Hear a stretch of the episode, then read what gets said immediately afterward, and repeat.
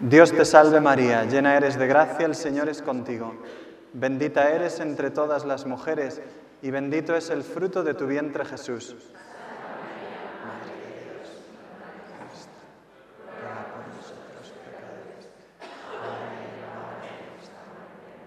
Gloria al Padre y al Hijo y al Espíritu Santo.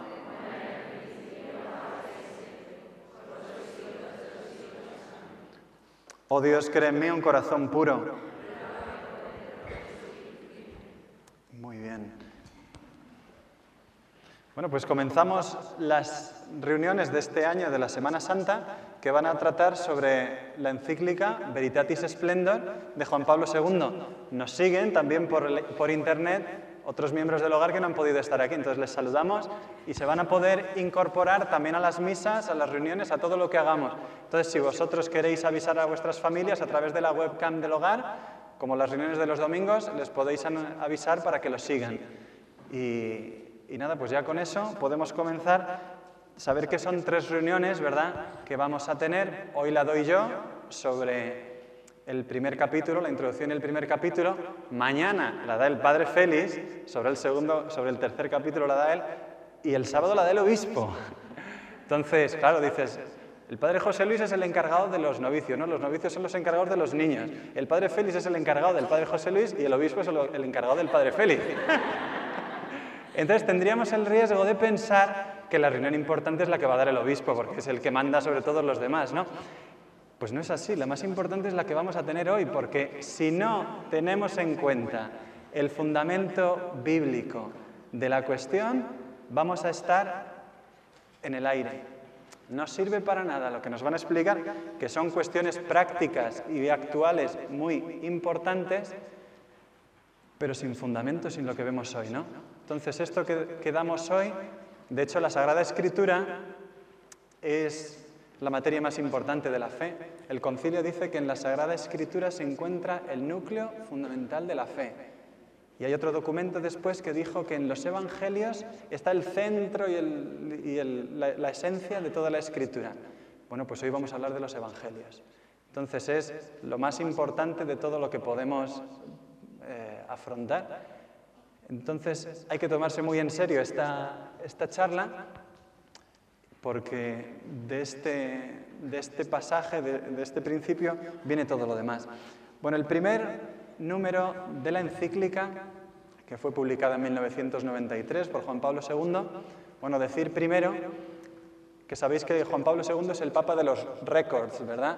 Batió muchos récords eh, en cuanto a viajes, kilómetros, oración, dice por ahí el, el cardenal Julián Herrán, y también de encíclicas, tiene muchas como su pontificado fue uno de los cinco o seis más largos de toda la historia, estuvo 27 años de papa, pues le dio tiempo a hacer muchos documentos grandes. Pues tres encíclicas sobresalen sobre todas las demás. Una sobre Jesucristo, otra sobre la filosofía, que es eh, Fides et Ratio, y esta sobre la moral. Entonces, esta encíclica que vemos hoy es uno de los tesoros de, un, santo que, nos ha dado la Iglesia recientemente. Y, él comienza diciendo, para ver la moral, darnos cuenta de que el esplendor de la verdad ilumina nuestra inteligencia y modela nuestra voluntad para conocer y amar a Dios. El esplendor de la verdad quiere decir que es una belleza que nos atrae, eh, eh, que es eh, preciosa, tiene una, algo que nos fascina y, que nos deja admiradas. ¿no? La verdad nos atrae. Por eso dice, el esplendor de la verdad nos modela, ¿no? En todo lo que nosotros somos, inteligencia y corazón. Nuestro, nuestra voluntad, nuestro amor, se puede realmente desarrollar y comprender en el corazón humano cuando se dirige a la verdad absoluta, ¿no? Porque a nadie le gusta que le mientan, no nos gusta que nos engañen. Pues ese esplendor de la verdad es lo que fundamenta la libertad, para que no sea un monstruo nuestra libertad que hace lo que le parece, ¿no? Ahora por aquí, o luego por el otro lado contrario, para que no sea un monstruo nuestra, nuestro ser que, que se desarrolla, no sé, eh, de manera anárquica. necesita de la verdad. Pues después de esa introducción tan bonita que hace el Papa, comienza a comentar eh, los motivos por los que hace esta encíclica, que son muy grandes también. ¿Quién nos hará ver la dicha? Citando un salmo. La dicha quiere decir la felicidad. ¿Quién nos hará ver la plenitud? ¿Quién nos dará la plenitud auténtica? ¿no? Para muchos nos lo dará la ideología de género, la política, la economía, la fama. ¿Quién nos va a dar la felicidad? ¿no? ¿A qué le dedico yo mi tiempo para encontrar la, la dicha? ¿Quién nos hará ver la dicha? Se pregunta el Papa. Claro, pues evidentemente el dinero no nos puede llenar, ¿verdad? Porque siempre que tienes más, más quieres. La fama no nos puede llenar porque siempre que tienes más, más quieres. Nunca nos basta y nunca nos llena. Y así con cada cosa humana que podamos afrontar. Solo nos puede llenar verdaderamente Jesucristo, que es el resplandor de la gloria del Padre. Lo dice San Pablo. Y en él se esclarece el misterio del hombre, dijo el concilio, porque manifiesta plenamente lo que tiene que ser el hombre al propio hombre. Y cuando nosotros nos, fijamos en Cristo, ¿no? nos eh, examinamos en Él, pues vemos cuál es nuestra plenitud y a lo que estamos llamados. Y si no lo hacemos así, pues vamos a estar siempre dando palos de ciego, ¿verdad? Intentando darle a la... ¿Cómo se llama esto que tiene dentro premios, verdad? A la piñata, muy bien, gracias. Los mexicanos son muy rápidos. pues le intentamos dar a la piñata con la venda puesta y no vemos nada. ¿no? Y no podemos llegar porque es que además esa piñata no es la, no es la correcta. No, no nos puede llenar. Y dice el Papa, la cuestión moral, el tema que vamos a, a ver en toda la encíclica, incide profundamente en todo hombre. O hay gente que dice, un compañero mío en la universidad me decía, el bien y el mal no existen. chaval de 20 años, de, bueno, de 30 ya, eh, te dice que el bien y el mal es un invento de nuestra sociedad. ¿no? Y el Papa te dice lo contrario. No sé yo de quién fiarme, si de, si de Rodrigo o del Papa. Porque dice, la cuestión moral incide profundamente en todo hombre. ¿no? Claro, a un chico que te dice eso, ¿cómo le respondemos? La cuestión moral no es importante exactamente igual, es una cuestión cultural. Aquí está bien hacer la caridad y ahí está bien matar. Y da igual, ¿no? Lo importante es quién nos hará ver la dicha. Dirá el mismo chico que el Papa, ¿verdad? Y un profesor de filosofía le surgió eso en una clase. Y entonces él dijo, ok, bueno, pues si entonces la verdad y el bien es relativo, dice, pues eh, lo que voy a hacer yo en mi clase va a ser suspender a todas las mujeres. Todas las chicas estáis suspendidas. Y dice, hombre, pero eso es injusto. Ah, o sea que la justicia sí es un valor absoluto. La justicia es absoluta, ¿verdad? Entonces yo no puedo suspender a uno de una manera que no sea eh, honrada. Pues igual que la justicia es absoluta, la verdad, aunque te cueste reconocerlo, también es absoluta. Hay valores que, están, eh, que son irrenunciables. La verdad, el bien, la justicia, lo son, totalmente, porque están en Dios. Entonces, habría muchas cosas en las que detenernos, pero no podemos pararnos en todo lo que dice el documento. Vamos a intentar resumir un poquito. Pero todavía en la introducción, el Papa comenta que el objetivo fundamental de esta encíclica es una preocupación, y es que Incluso dentro de la misma comunidad cristiana, hoy el conjunto moral es negado o deformado. Esto es muy fuerte, ¿no? Porque llega a decir, incluso dentro de seminarios y facultades teológicas, es decir, los mismos sacerdotes, los obispos que estamos encargados de eso, no estamos siendo fieles.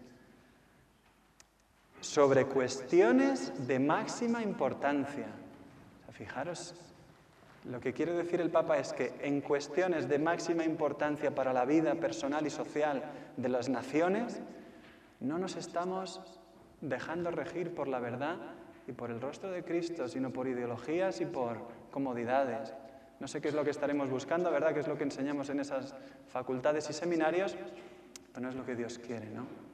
Hace poco a uno de los hermanos de nuestra comunidad un profesor empezó a explicar una cosa sobre el tema de que te puedes salvar en cualquier religión, o sea, que todas traen la salvación. Y el hermano levantó la mano y le citó el concilio Vaticano II. dice, mire lo que dice aquí el concilio. o sea, ¿cómo se entiende esto con lo que usted dijo? Ha dicho, el profesor le responde, si vuelves a hacerme esto en clase y a citarme un documento de esos, dice, se, acabó tu historia aquí. O sea, así, así está la cosa. O sea, no, no se quiere escuchar. Eh, y estos son los mismos que decían el concilio, el concilio, sí, pero cuando les citas el concilio ya, ya no lo quieren oír, ¿no? Yo no creo en eso. Están, han pasado ya, no están en el Vaticano III, que el Vaticano III pues estará cuando Dios quiera en, en comunión con el Vaticano II. Pero esto es que es muy real. Esto que dice aquí el Papa es muy real. Hoy día. Pues eso, se ponen en duda los mandamientos, el nexo entre la fe y la moral, se habla de pluralismo. Pluralismo quiere decir eso, que da lo mismo ser judío que budista que católico. Te salvas igual, todos somos iguales, ¿no? Pues no, señor. O sea, pueden que tengan una, una semilla de verdad, ahora la tradición, pero, pero esa semilla de verdad lleva a Cristo.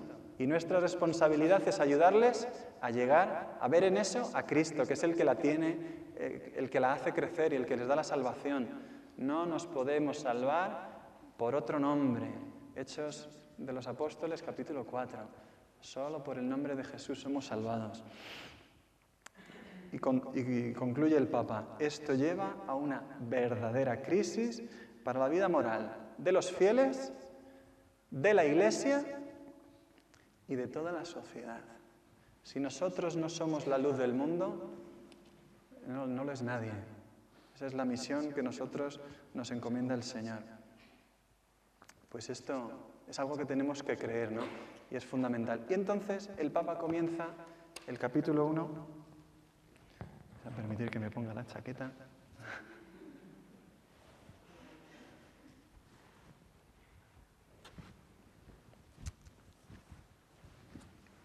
Que se titula Maestro, ¿qué he de hacer de bueno? Maestro, ¿qué de hacer de bueno? Es una frase del joven rico. En el Evangelio hay un diálogo, hay muchos, ¿verdad? Pero uno de ellos habla sobre el encuentro que tuvo un joven con Jesús. El tema fundamental para poder afrontar toda esa cuestión de la crisis en la que se encuentra la Iglesia es encontrarse con Jesús, mirar directamente a los ojos del Señor y dejarle que Él nos ilumina, porque ¿quién nos hará ver la dicha si no es Él?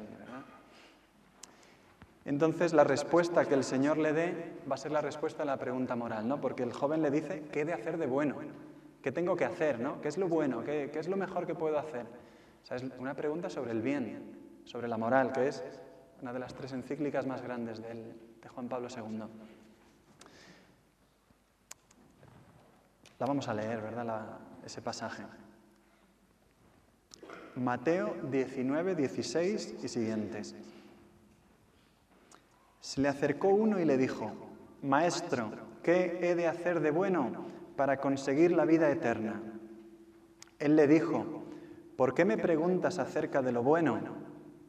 Uno solo es bueno, mas si quieres entrar en la vida, guarda los mandamientos.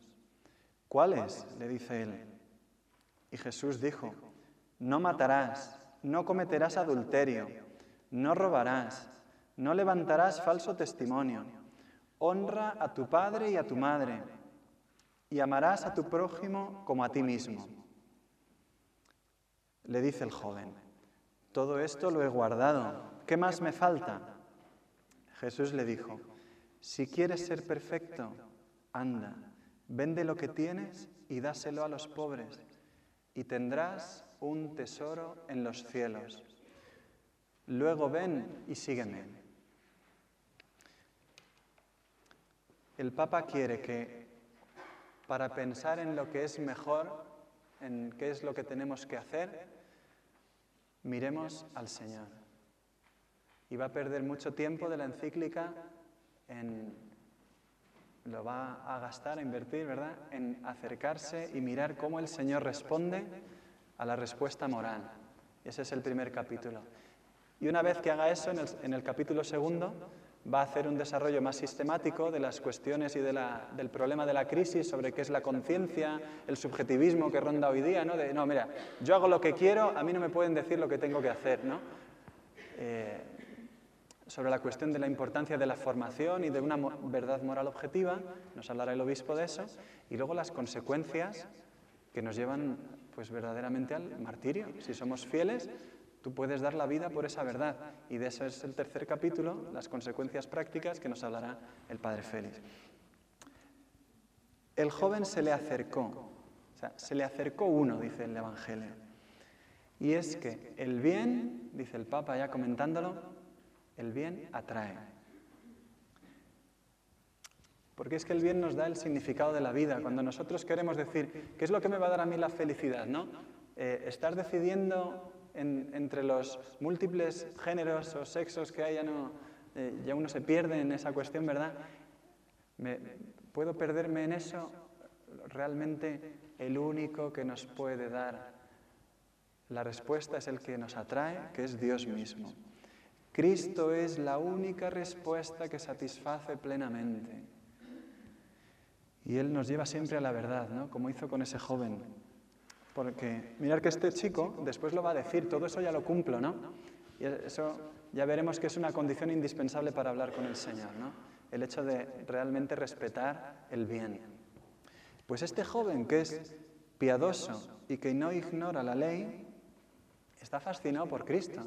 Sea, siendo un hombre bueno, recto, religioso, todavía se da cuenta de que le falta algo si no se acerca al Señor.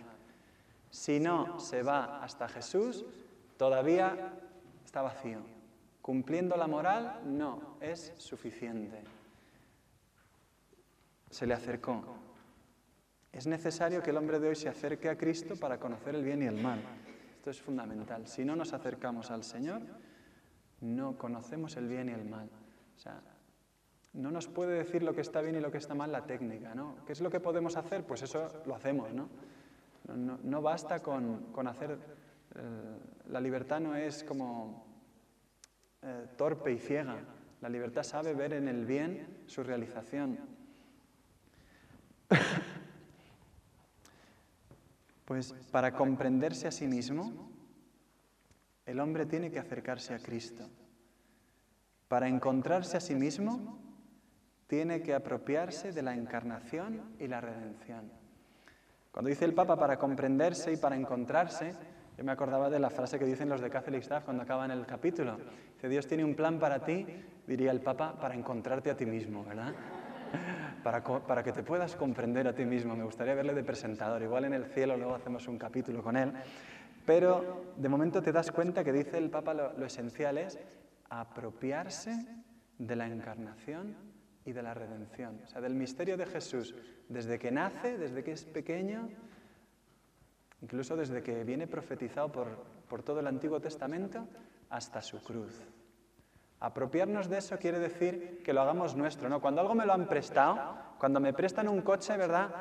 madre mía, tengo que ir con mucho cuidado porque me han prestado el coche, que no le haga un arañazo, que no lo lleve con el freno de mano echado, que, que no vaya con, eh, lo deje sin gasolina y me quedo tirado. O sea, cuando me prestan algo, lo utilizo con mucho cuidado e intento devolverlo cuanto antes porque, porque es muy incómodo, ¿verdad?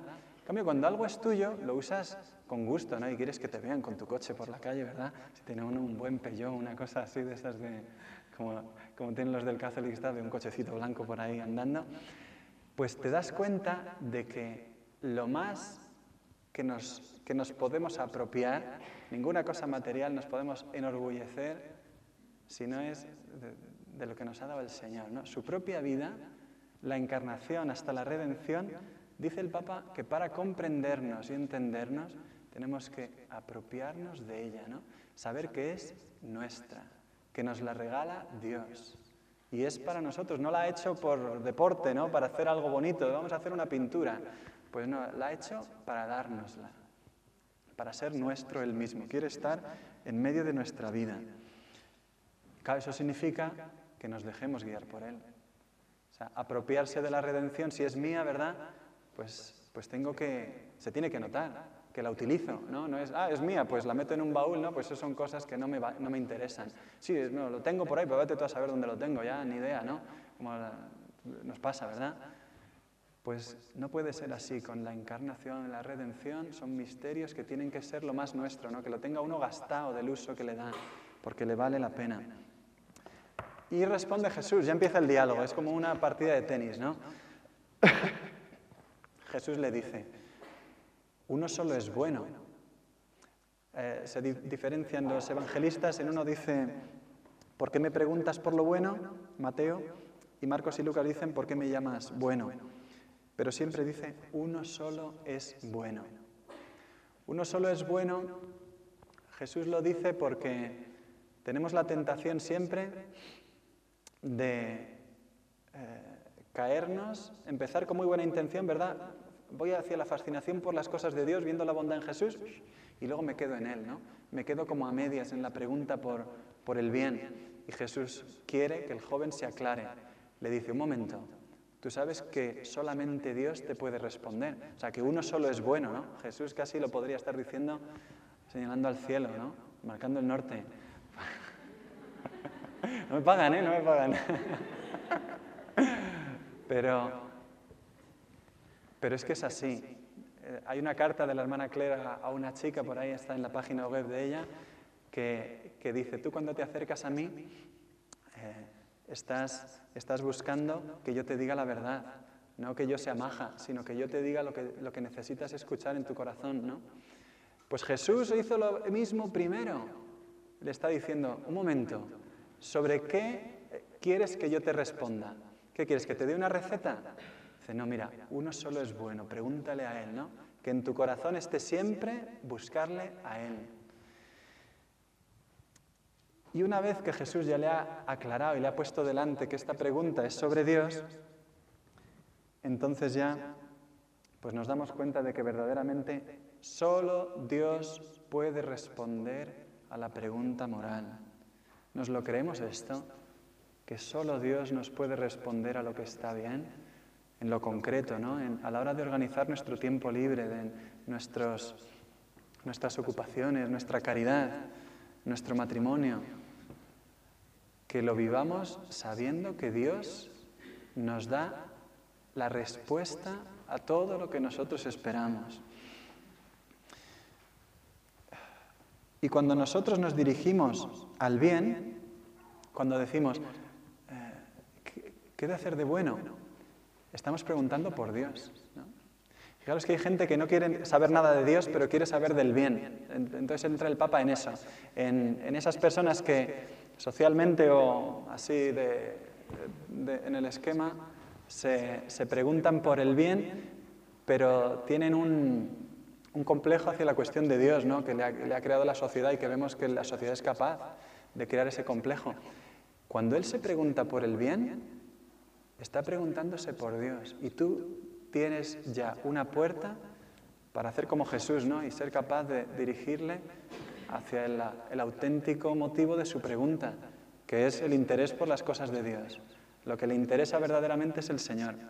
Hay una historia que nos contó el padre Reinhardt sobre una mística de, su país, que eh, le preguntaron por un chico que no era religioso y murió de repente.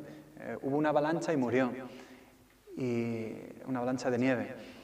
Y entonces ella, ella dijo, mira, este chico, cuando, cuando fue la avalancha, él estaba dentro de casa.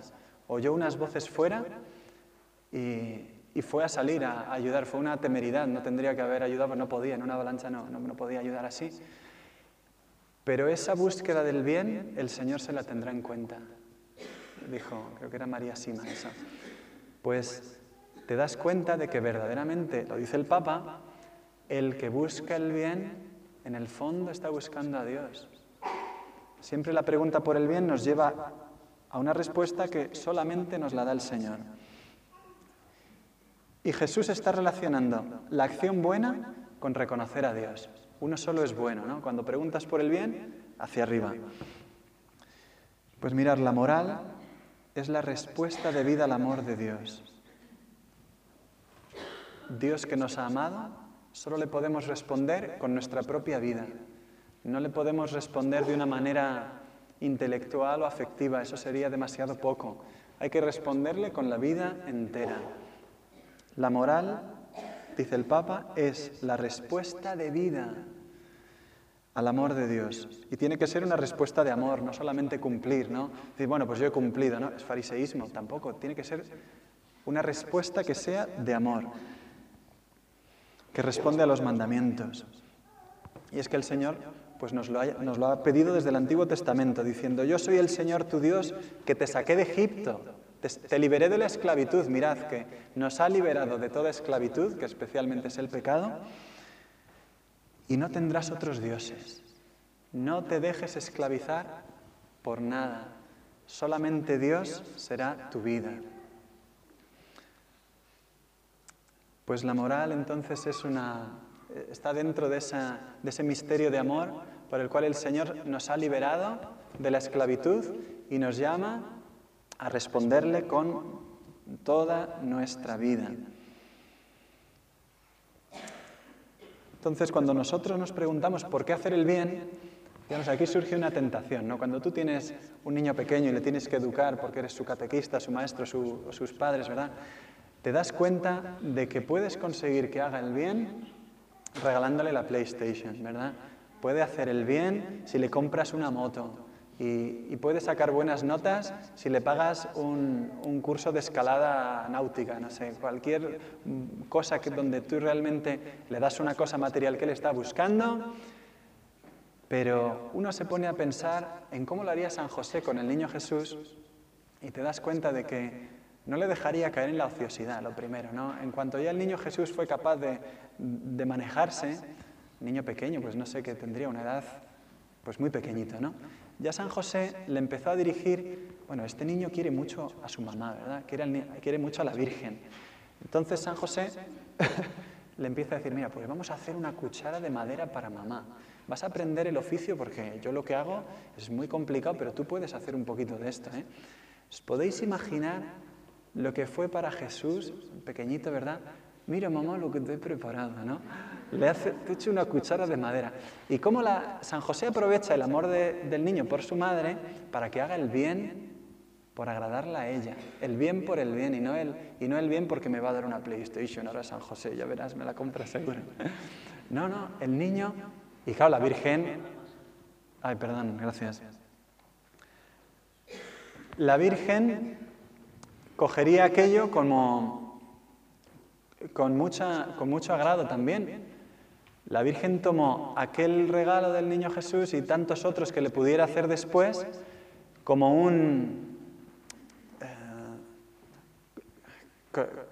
con, un, con un gozo enorme como madre y también como educadora porque se da cuenta de que el niño, mira, esto lo he hecho con la cuchara que me has dado tú, ¿no? Y le va enseñando a que tenemos que hacer el bien porque en sí mismo es un bien, ¿no? Es suficiente agradar a aquel al que se ama. No debe buscarse ninguna compensación mayor que el amor mismo. Si tratamos de educarnos, de educar en otra compensación que no sea el amor mismo, estamos todavía en el espejismo, ¿no? no estamos todavía en la realidad de que el amor en sí mismo nos llena, la donación de amor nos llena y hay que buscar esa responsabilidad y esa realización que se da pues en el amor. Que no sea una moral de formalismos, de cumplimiento por conseguir, sino verdaderamente de amor.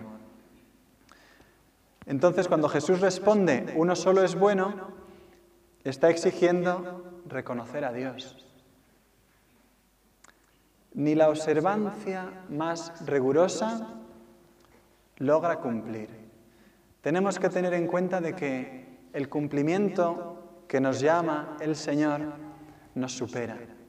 Ni siquiera la observancia más meticulosa que puede hacer el ser humano logra cumplir con lo que Dios eh, nos da como misión, con lo que Él espera de nosotros. Pero Jesús sí que nos lo da, Jesús nos lo regala poder cumplir. Cuando dice, sígueme. Cuando el Señor dice, sígueme, te está permitiendo estar con Él. Fíjate que Él va adelante y te va marcando el camino pero te va diciendo que él, que él te va a esperar, que Él te va a dar la mano para que puedas cumplirlo, ¿no? Tú vas a poder hacerlo porque yo estaré contigo todos los días hasta el fin del mundo. Respuesta de Jesús. Si quieres entrar en la vida, guarda los mandamientos. Aquí Jesús ya relaciona plenamente lo que son los mandamientos con la vida eterna. ¿Quién nos hará ver esa vida en abundancia?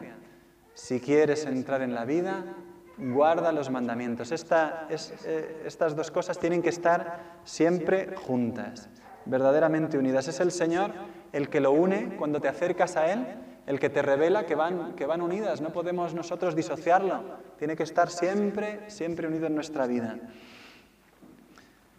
Los mandamientos entonces conllevan una promesa. En el Antiguo Testamento era la promesa de la, de la tierra prometida.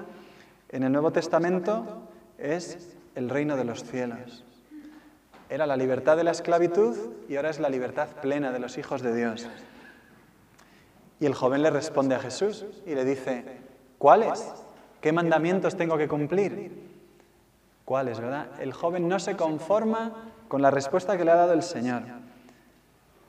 Jesús le está llamando a la centralidad de los diez mandamientos, es el decálogo, de lo que habla el Papa a partir de ahora, es del Decálogo, pero mirad que responde Jesús con la segunda tabla. Lo hemos leído antes, le dice, eh, no robarás, no cometerás adulterio, no mentirás. Le habla de los mandamientos que son la segunda, la segunda parte, que es el amor al prójimo. No le habla del amor a Dios, le habla, le habla propiamente del amor al prójimo. Entonces nos podemos parar un segundo para entender lo que son los mandamientos que nos enseñan. Muchas gracias. Los mandamientos aparecen como normas de prohibición. Esto no se puede hacer, aquello no se puede hacer. Aparecen como normas de prohibición en el Antiguo Testamento. Y es que esa, forma negativa de los mandamientos quiere decir que son una exigencia indeclinable. O sea, los mandamientos no se pueden saltar en ninguno de los casos. No son eh, principios o propuestas. Los mandamientos son absolutos. Porque defienden la vida humana. El, puestos en positivo, es una defensa de la vida, no matarás. Defienden el matrimonio, defienden la propiedad privada, la verdad, el bien, la fama. Fijaros, los mandamientos son la condición básica del amor al prójimo. Si no hay un respeto de los mandamientos, no hay un respeto del prójimo. También son la verificación de ese amor al prójimo. O sea, son como un termómetro. ¿Quieres saber si amas al prójimo de verdad? Que tu amor no es mentira. Pues mira si cumples los mandamientos, ¿no? si los cumples todos, de verdad. Porque si te estás saltando alguno, a lo mejor a los de cerca no les estás faltando a ese respeto, pero igual a otros que están indirectamente cerca también, sí les estás, sí les estás ofendiendo. Y son, en fin, un camino a la libertad. Son la libertad del crimen, de no hacer el mal. No son todavía la libertad plena, pero son el camino hacia la libertad.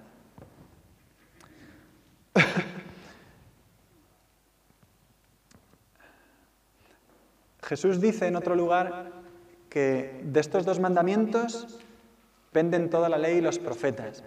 O sea, Jesús no está desvinculando las dos tablas de los mandamientos, los mandamientos sobre Dios y los mandamientos sobre el prójimo, no están separados, no, se pueden separar. ¿no? El chaval que hablábamos antes de la, de la avalancha, pues en realidad no podemos decir, pues lo canonizamos. No, no, se entiende así eso, no, no es así.